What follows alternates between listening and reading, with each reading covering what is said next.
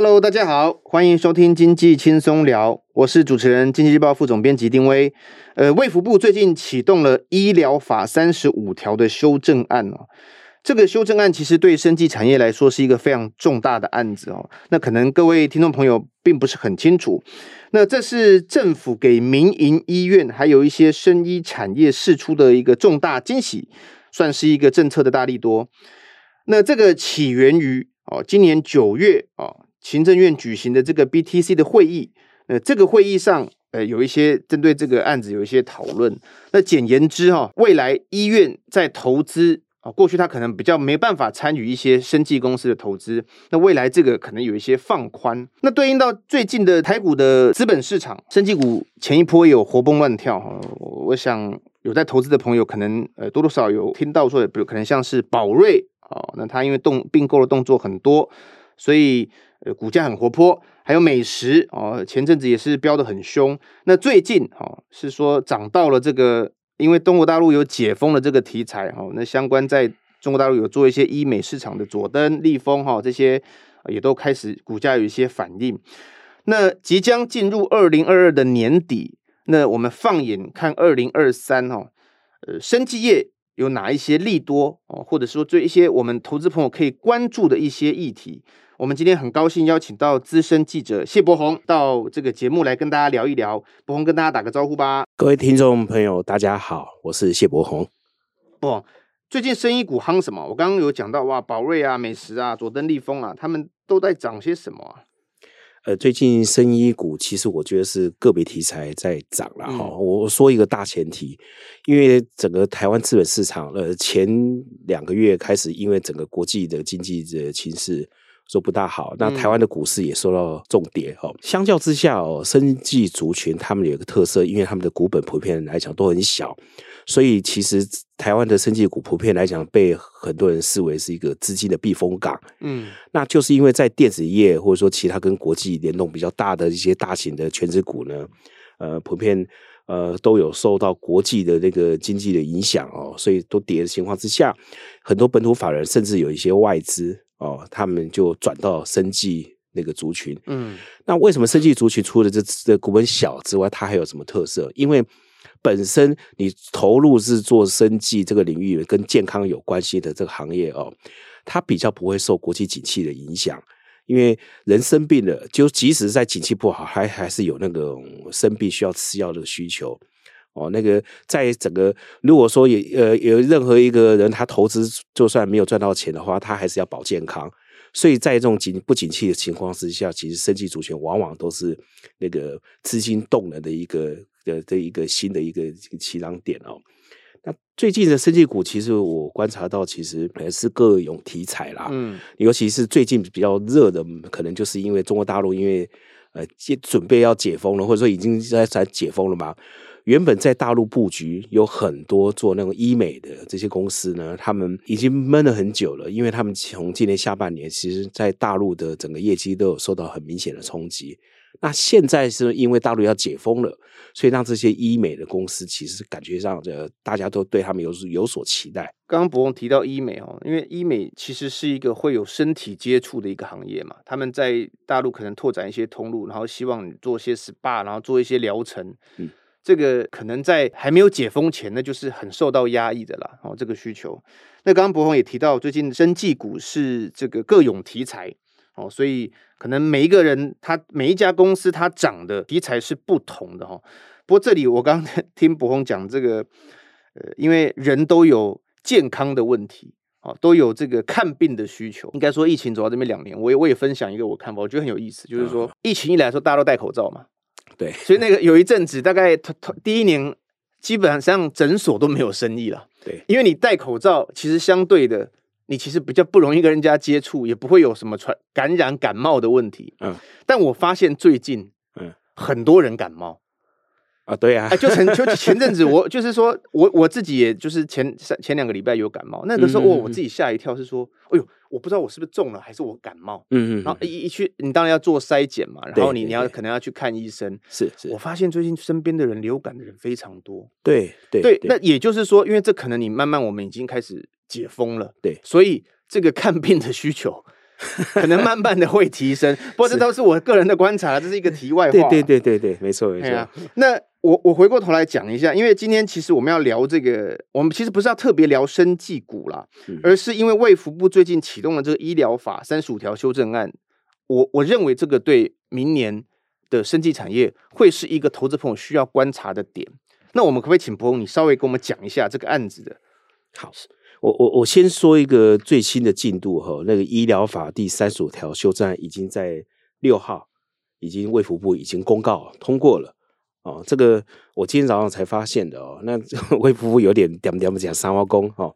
这个原因是这样哈，医疗法修正案这个事情其实起头是呃大概九月份的时候，卫福部的次长石崇良在那个呃行政院召开的 BTC 会议哦上面突然释出这么一个利多。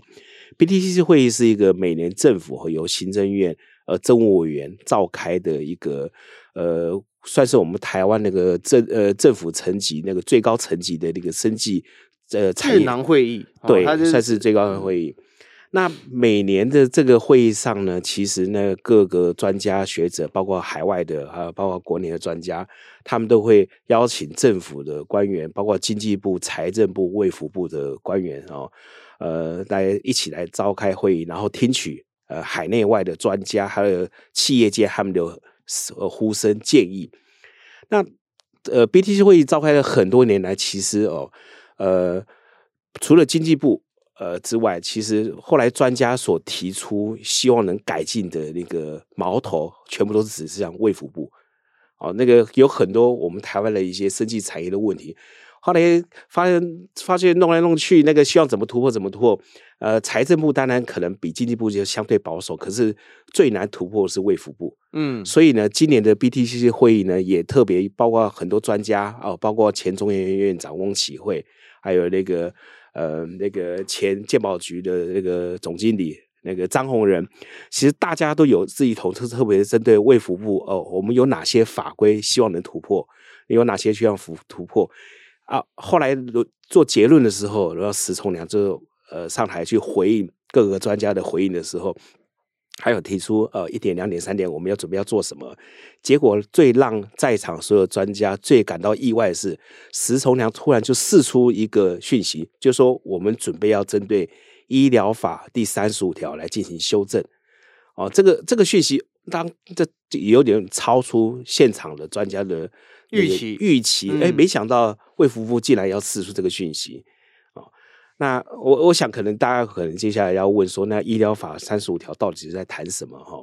是这样子哦，医疗法的第三十五条，其实它的条款事实上它是针对国内的财团法人医院啊，不管是国泰、星光、长庚这些医院呢，他们有一个限制，它允许这些医院呢，这些财团法人医院，你可以去对外去做投资。可是你的投资额度不能占你所投资的那一家公司的百分之二十，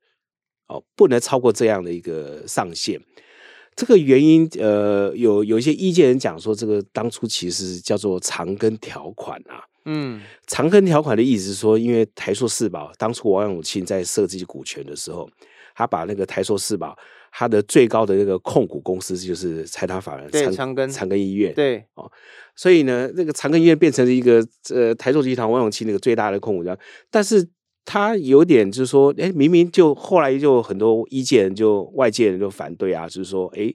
医院本来就应该是以救人为名，你怎么把那个长庚医院你把它打造变成这个什么台塑四宝的一个最大控股公司，那每年都可以赚很多的股利呢？哦，所以后来就定出了一个医疗法的一个修正，呃，医疗法第三十五条的明定，呃，财团法人医院你不能去呃持有外部的外界的一些企业，大概不能超过百分之二十。嗯，所以这个这个开玩笑的讲法就是说长根长根条款。嗯，那到了，但我想当初他会这样的这个王永庆先生他会做这样的事情，其实，嗯，我觉得啦，就是我我他应该是说。因为做医院本身要赚钱并不容易嘛，他也是做为了救人做这件事情嘛，对对，对，所以要支撑这个医医院的这个营运，他希望能够用四宝的这个获利来维持这个医院的一个经营。我想他当初的用意应该是如此吧？是是，嗯、对。那麻烦是在说，因为台湾是一个整个那个民主社会哈，嗯、所以那个不同的价值观、不同的观点呢，事实上就很多理解很多元。理解。所以呃，像丁伟你所讲的说，哎、欸，他事实上是为了维持那个病人的品质，所以需要也许需要透过病人。哦，那个那个台塑四宝的那个鼓励，可以让那个呃长庚医院有足够的资金来维持更好的品质嘛？哈，对。但是也有人会站在相反的那个，那觉得说，哎，医院你怎么可以变成好像这个台塑四宝的一个？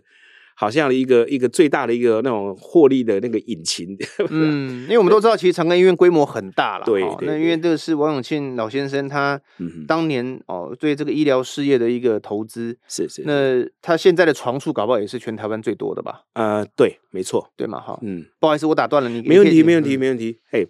那我讲一下为什么那个医疗法，呃。就是说，呃，石崇良市长为什么当天会释出医疗法要修正这样一个背景哦？其实大概有两个两大重点啦，一个是说，台湾最近这几年哦，有关那个台湾的生技产业发展呢，现在慢慢多了一些项目，数位医疗、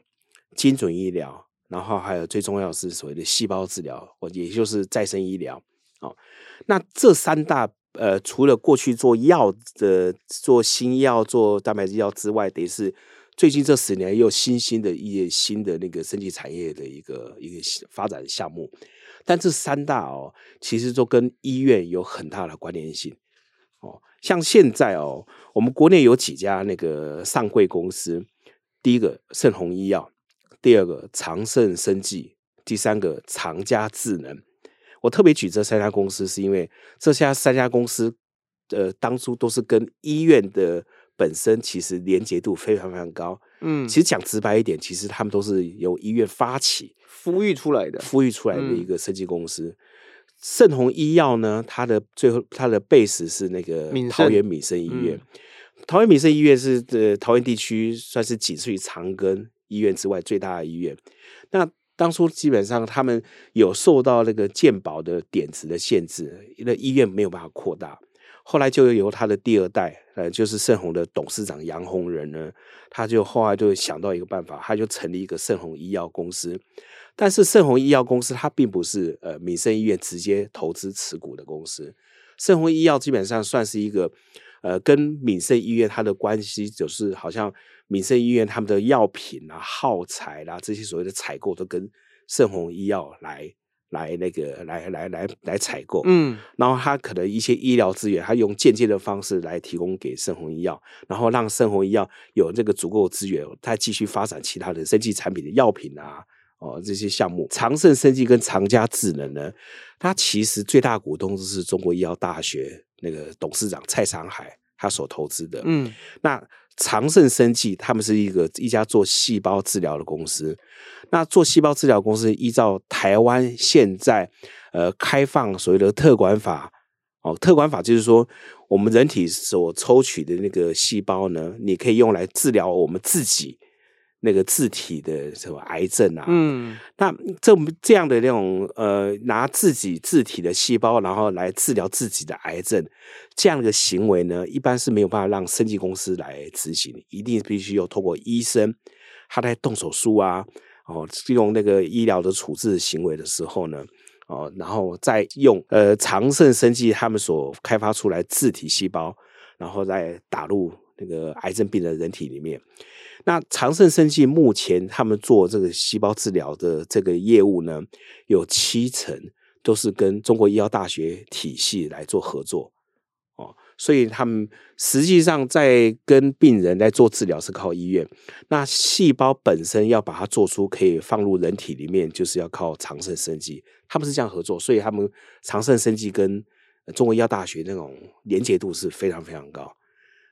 长家智能也是，他们现在想要用 AI 来去做数位医疗。他们其实这个当初这整个技术也是从中国医药大学附设医院技术移转过来的。哦，那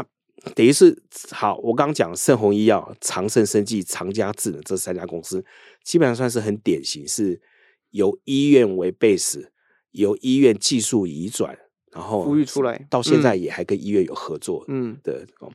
这样的公司以后会越来越多啊！你说因为这个三十五条修正案吗？对，对，你举的这个三个例子哈，这三家公司、嗯、都不是医院直接去投资的。对，那现以后就不用这个，以后可以直接。那这样子对他们来讲会更方便吗？还是说好处是什么？以后基本上可以名正言顺啊，因为其实台湾最大的困境是医院。先讲医院本身，嗯、台湾现在所有的医院哈，大大小小最大的困境是我们的健保不足啦。嗯，那你让这些医院，你想要让他们可以生存的话，后来想说就透过这个法来修正，让医院可以在每年除除了吃健保之外，我能不能去发展我们的其他的那种什么多角化的产业？那这多角化的产业，除了呃，正在国内可以允许呢，医院直接技术移转到去去成立一个家企业，然后直接在台湾看能不能挂牌上市，成为生技公司之外，另外第二大重点哈，就是我现在要讲的是重点是说，可以让医院直接开放到海外去设分院，设设对，是设分院，嗯，哦。这个部分，台湾的医院可以直接到海外设分院这件事情呢，过去其实有哦，就是长庚医院在厦门哦 okay. 哦，那还有其他很多台商医院哦，像那个还有那个敏基敏基嘉士达，嗯，其实旺旺也有啊，对，嗯，是，可是各位注意哦。当初是在这个法律没有开放的前提下，他其实是在那边自己成立，自己成立，跟这边跟跟台湾的长庚医院呐、啊、什么的完全没有任何关系，关系啊，没有任何持股关系，等于是那个呃王永庆他们家族就另外在厦门长庚自己自己再拿钱出来，就另外成立一个医院。跟台湾台湾其实医疗资源，台湾的医疗技术很发达，但台湾的那个整个的医疗水准也很高，但是呢，它等于是在大陆必须另起炉灶，重新开始。但现在三十五条修正案之后，就是等于说有两个，我一一个可以直接投资公司，它还有股、欸、持股份额的限制吗？没有。呃，现在三十呃二十条呃那个医疗法这三十五条里面，原本对财团法人医院有百分之二十，你对外投资不能超过百分之二十的限制，现在就准备要开放了，到没有限制。呃，对，目前是没有限制。OK，然后第二个第第二个这个修正案的特点就是说，你可以去海外、嗯、医院，可以去海外，对，海外设分院、啊。对对对对对对，这个有一点，还有一点的背景是这样。其实我们政府哈、哦，针对东南亚这些国家，我们一直有想要做那个医疗外交，要做医疗新南向。哦，那过去其实过去四年我们有做了很多，但是发现我们政府觉得做的不够，因为过去呢。所谓的医疗外交、医疗新南向的做法呢，就是让台湾的每一家医院、大型医学中心呢，每一个国家就认一个国、认一个，那变成说一国一中心啊、哦。比如说星光就认帛琉，那泰国可能归马哪一家医院，马来西亚又归哪一家医院哦。但是政府觉得不够，所以就希望说，诶，能不能让我们台湾的医院呢？你干脆就直接到马来西亚、泰国、越南去设医院。哦，这个部分是大概从今年年初开始就动起来了。他是先透过我们台湾有一个基金会，哦，先让他们去尝试跟呃东协这些国家先来接触。如果说觉得可行的话，那后续再陆续开放呃台湾的医院哦，可以到马来西亚、哦越南、泰国去设医院。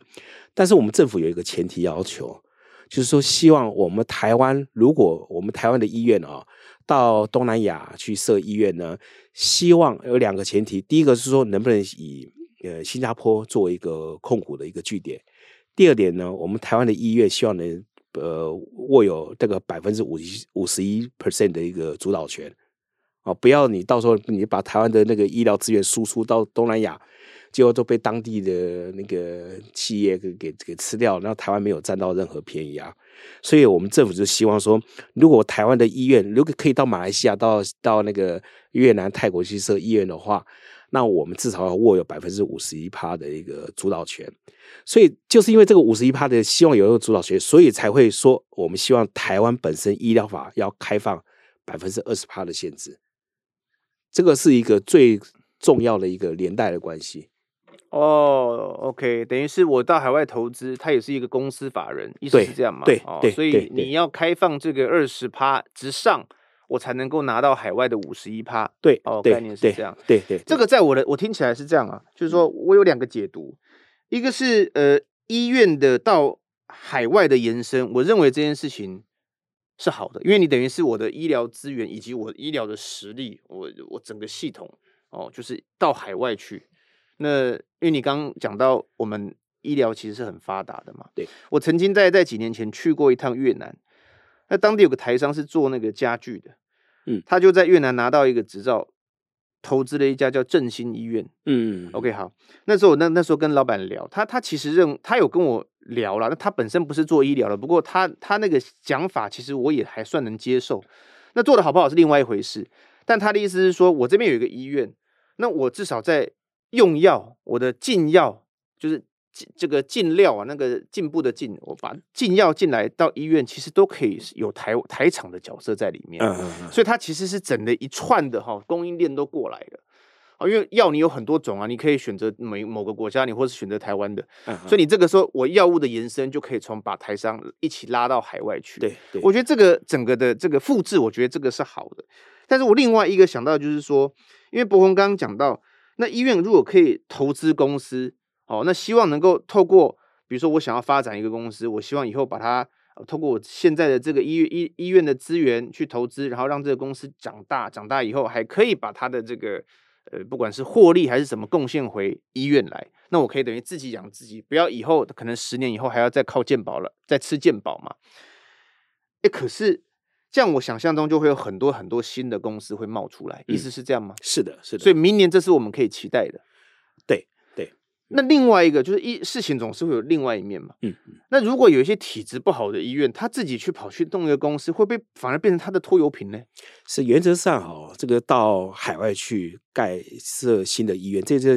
必须跟政府专案申请啊，嗯，一定是这个卫福部把关通过，觉得你没问题的时候，才会允许你过去啦。嗯，那个自己跑去的哦，大概如果是政府不支持，他只能呃自己呢，台湾的资金。他自己到外面去成立啊。其实我们台湾有一家那个科技集团，那个明基嘉士达，嗯，哦，他们当初其实就自己就跑到大陆去盖医院了，嗯，那他就觉得说他不想跟台湾的医疗法规限制啊，我们台湾是限制很多，那我想说，那我自己到大陆去盖医院，好吧？那个我自负盈亏，我自负的风险，对对。如如果说你愿意像这样的话，那那你就自己去。可是问题是。呃，医疗要在海外落地，其实是一个也是有门槛，也是很高的。当然，当然，对。如果说你政府先嗯法规呃允许，那我们的政府也可以做一些协助的话，其实这个部分也也是何乐不为的。这个是医院的部分嘛？那我的意思，如果说我随便举个例子，某某医院他呃准备要孵育一个公司，嗯、我直接去投资一个好某某生技公司，开始做一些研究，做一些新药，或者是做一些其他的。这个数位啊，这个医疗哦，嗯、这个精准医疗的公司，是是那这个会不会反而又拖垮了医院的资源呢？我是指在台湾呢。哦，在台湾的部分哈，其实现现阶段哈，呃，有一点难度，就是说，因为我们台湾自己的公司自己弄那个那个那个生技公司，然后有很多碰到问题，很大问题就是台湾的医院自己都不用，你知道吗？嗯，那有些是好好，我们讲说举例来讲，刚刚长盛长家智呢。那是因为那个长盛，它最大股东就是呃中国医药大学董事长蔡长涵，嗯，所以他多少有一点有点嗯半半要求吧，哈、哦，嗯、那个那个中国医药大学他们的相关体系这些医院，你就必须使用长盛的那个细胞治疗，啊、哦，好不好？这个当然就必须他就盯着长盛你做细胞治疗品质到底行不行，嗯、你知道吗？对，但是大部分如果没有这层关系的话，台湾大部分的医院都不会愿意采用台湾自己生技公司做出来的产品。你的意思是透过这样的修法，让医院有一个伸展拳脚的空间，反而会更支持自己的公司吗？对，其实是这样哈、哦。诶，如果说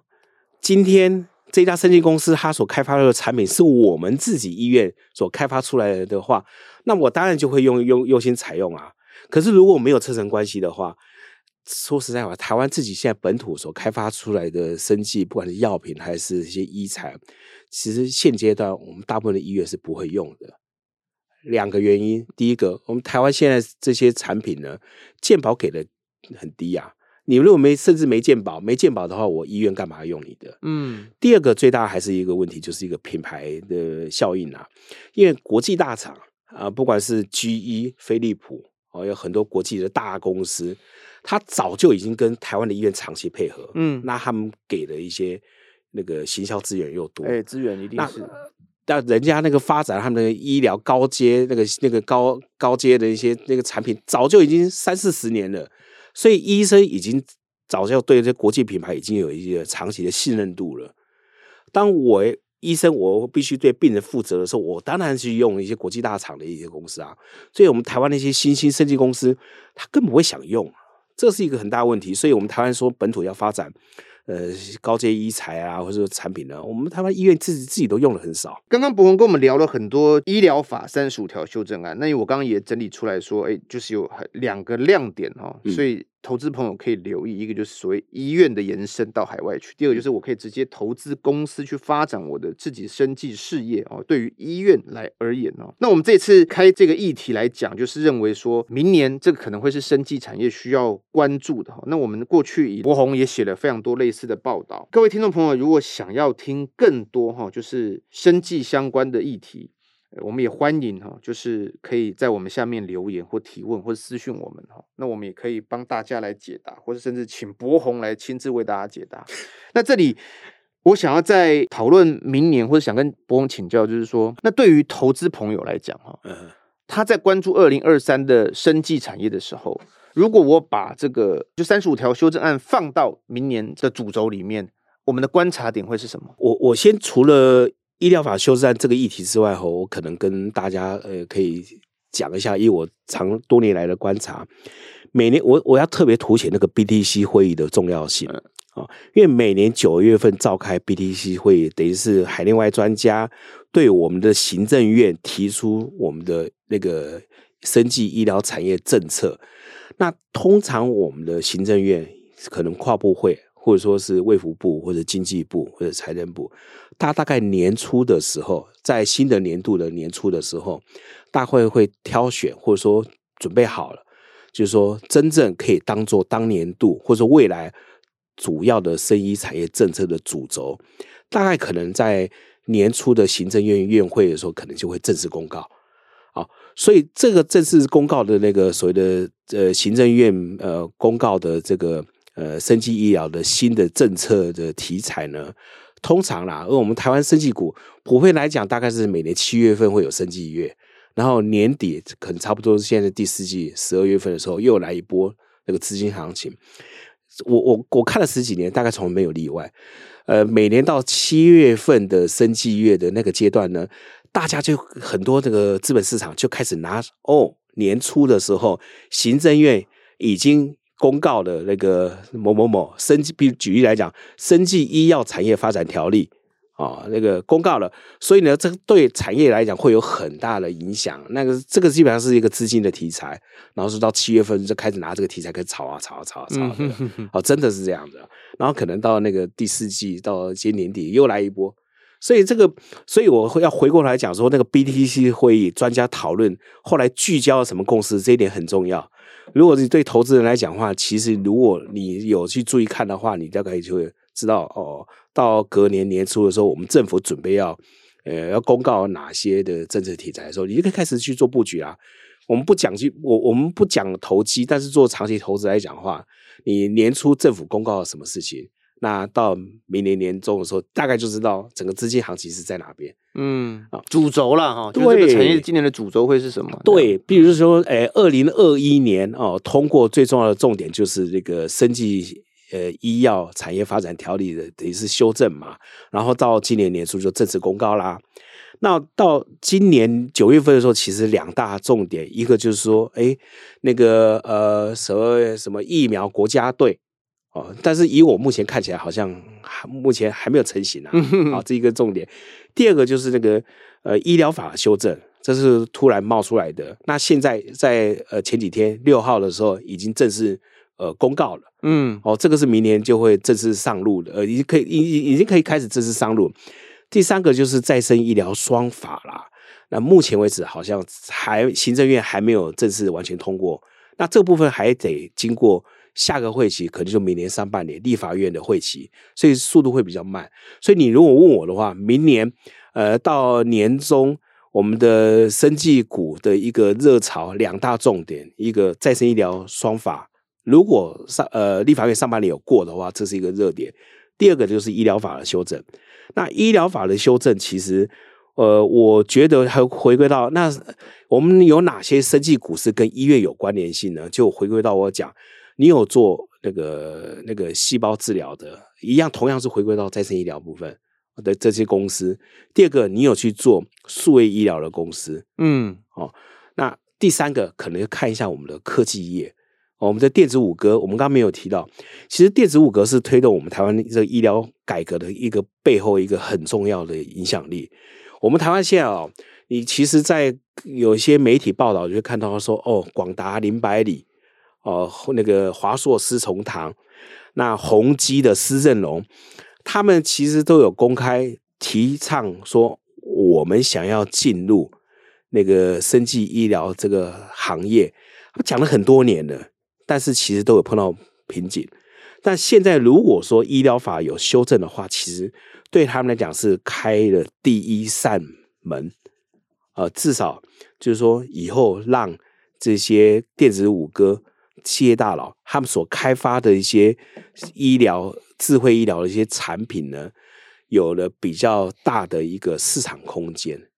哦，我所以可能可以去注意一下说，那我们电子五哥是不是在那个。呃，数位医疗方面是不是会开始有一些新的突破？不过这个对电子五哥来讲，因为他们本身在其他的电子产品上，那个那个营业规模都非常大，在电子那个数位医疗部分，其实就刚起步，这个那个比重是还是非常非常少。那这样的前提之下，倒是可以去看另一另一家公司，叫做明基嘉士达。明基嘉士达十几年前就开始去投资该医院，他们现在呃在跟。呃，医疗大健康有关系的转投资公司已经有十一家，哇，这数量是不小的，非常非常多。嗯、他们鸭子划水，其实明基嘉士达他们的那种投资跨足在那个数位医疗，在那个医疗体系的部分，那个那个决心其实是更早，所以他们现在已经到十一家了。如果说要跟那个生技医疗题材有直接相关的话，我觉得。明基嘉士达这个这一家公司反而是更值得去，所以这个集团可以来关注它的发展。对对对，嗯，刚刚博宏有讲到电子五哥哈，提到了广达哦，嗯，可能 maybe 宏基哦，后来提到嘉士达这些电子公司，他们要跨入医疗，他们呃可以怎么做？那其实，呃，经济日报我们过去以来也很多类似的报道，就是这些电子业要跨到医疗的时候，他们的布局锁定的范围，可能人保也有嘛。我记得我们之前也看过相关的报道。那通常我们都讲说，投资生医业很烧钱呐，所以对很多做生医新创的公司来讲，他们可能钱烧得很快，又本又不够。可是我们换做，因为刚刚柏宏提到这些对电子五哥来讲，其实他们应该算烧得起，因为他们的营业额够大，然后他们的资源也多。哦，那这里我又想要延伸另外一个点，就是你看我们很多医院，你去做，比如说大家都有去看病或做检查的经验呢。一个我不晓得各位朋友们有没有注意啦，就是很多那些检测的设备跟仪器，那都是外商的天下。好像西门子它的这个很多的这个检检测设备，哇，那一台都单价都非常的高啊。如果有一天你就想象哇，如果有一天这些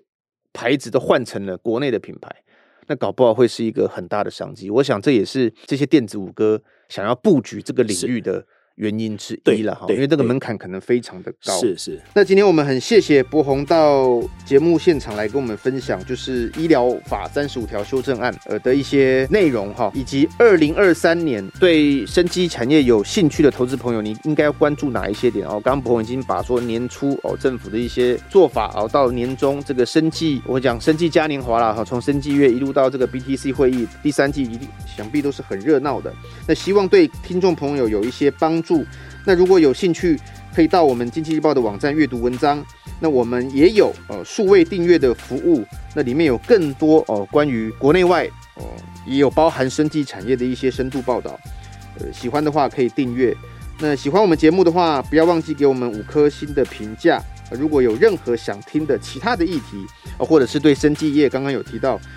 有更多有兴趣的观点，或或是你有想要听什么题目，都可以在我们这个底下留言，或是来信告诉我们。那今天节目就到这里，谢谢大家，哎，谢谢博宏，谢谢谢谢丁威，谢谢各位听众，拜拜，拜拜。